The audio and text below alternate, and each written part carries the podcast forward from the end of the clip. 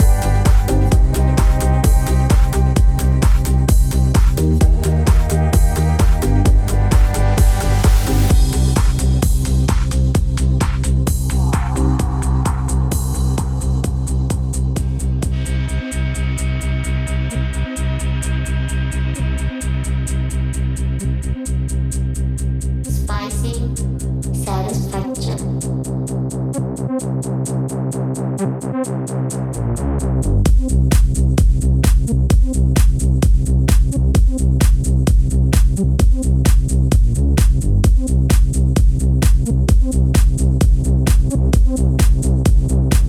you.